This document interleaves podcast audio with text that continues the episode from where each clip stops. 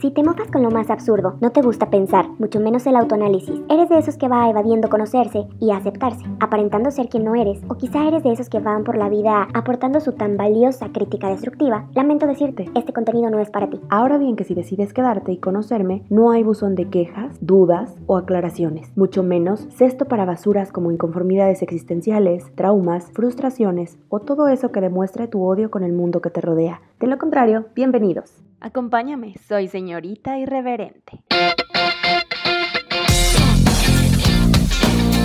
Hey, hey, hey, bienvenidos. Qué bueno que los vuelvo a tener por aquí en este episodio nuevo. Un tema que se deriva del episodio anterior.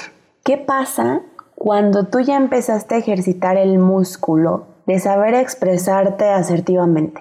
Platíquenme, me gustaría saber a través de mis redes sociales quienes ya han puesto en práctica esto, ya sea antes de escuchar estos podcasts o a partir de que escucharon estos podcasts, ¿qué efectos ha tenido el que ustedes expresen lo que están pensando, lo que sienten y lo que quieren? Sus deseos internos, su verdadera forma de pensar, de sentir. ¿Qué ha pasado? ¿Qué respuestas han tenido? Porque en esta ocasión quiero hablarles de que muchas veces la gente dice, es que sabes qué, no inventes, o sea, esta tipa ya se volvió súper grosera, este personaje ya se volvió súper eh, imprudente, grosero, maleducado, cuando en realidad, ¿saben qué? Lo único que están haciendo es expresar sus desacuerdos con estas personas o puntos de vista diferentes o su sentir más honesto y más profundo, cosa que como señorita irreverente me ha costado trabajo, pero he ido aprendiendo que me viene valiendo gorro. Yo voy a ser yo, le guste a quien le guste y le disguste a quien le disguste. Claro, no afecto a otros, no afecto a terceras personas, pero lo que soy no me lo callo.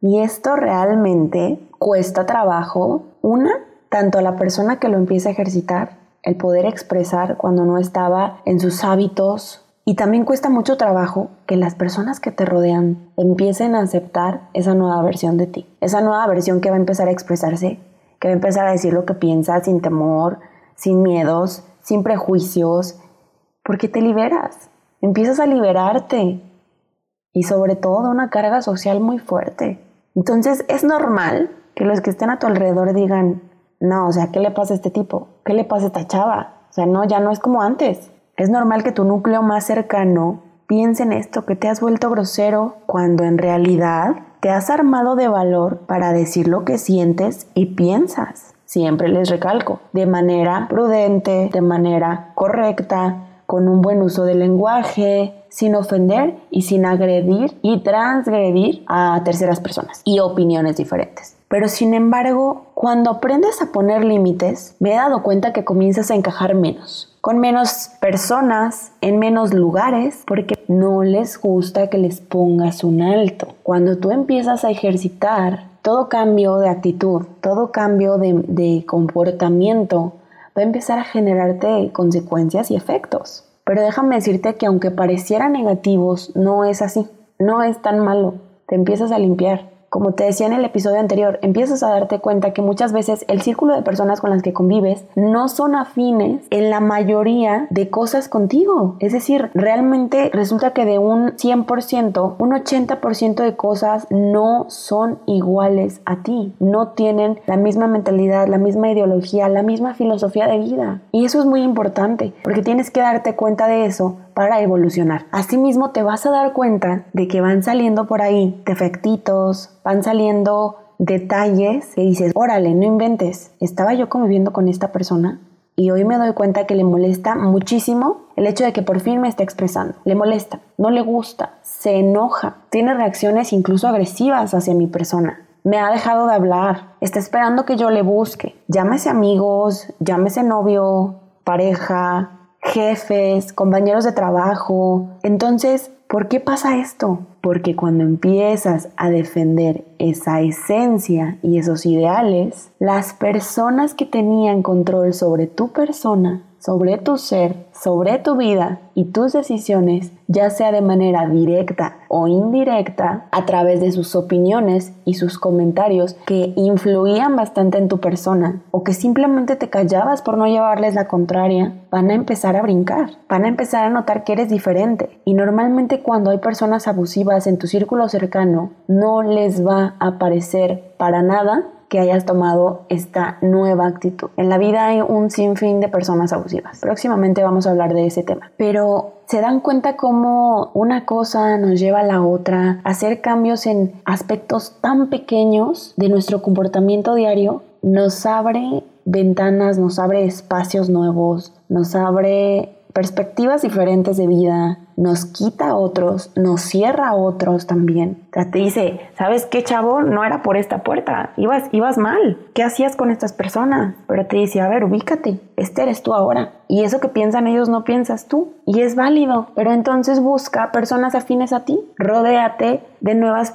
personas que te aporten más a tus creencias, a tus convicciones, a tus objetivos de vida, a lo que estás persiguiendo, a tus hobbies. Es impresionante cómo una cosa nos va llevando a la otra. Pero quiero recalcar que así es el crecimiento personal. Y todo esto que te digo no es así como que, uy, sí, soy terapeuta, domino perfectamente el tema. No, no, no, no, no quiero que pienses eso. Ni soy experta.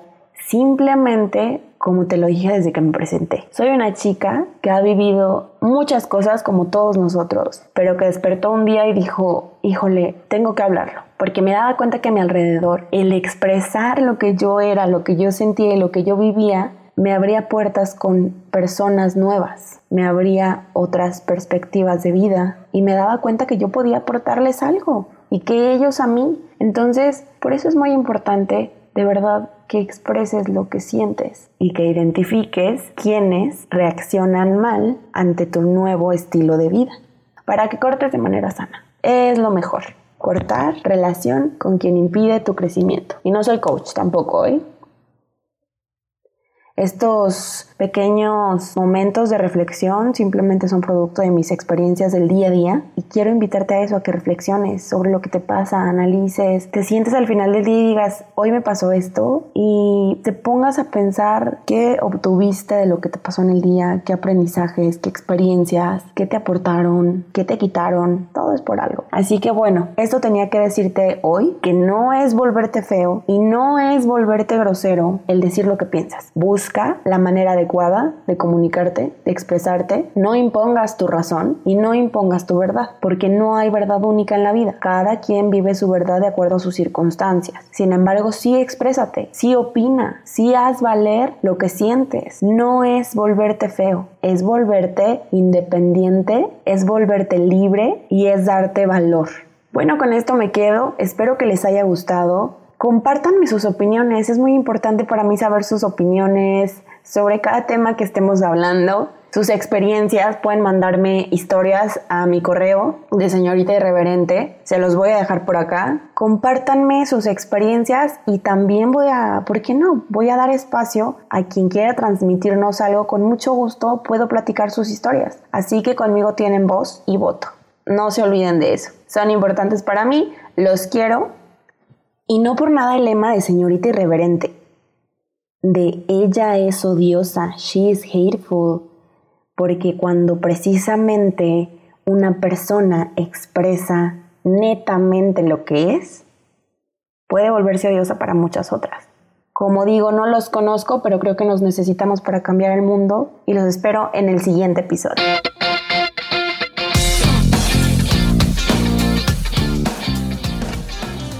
Gracias por quedarte hasta el final. Nos escuchamos en el próximo episodio.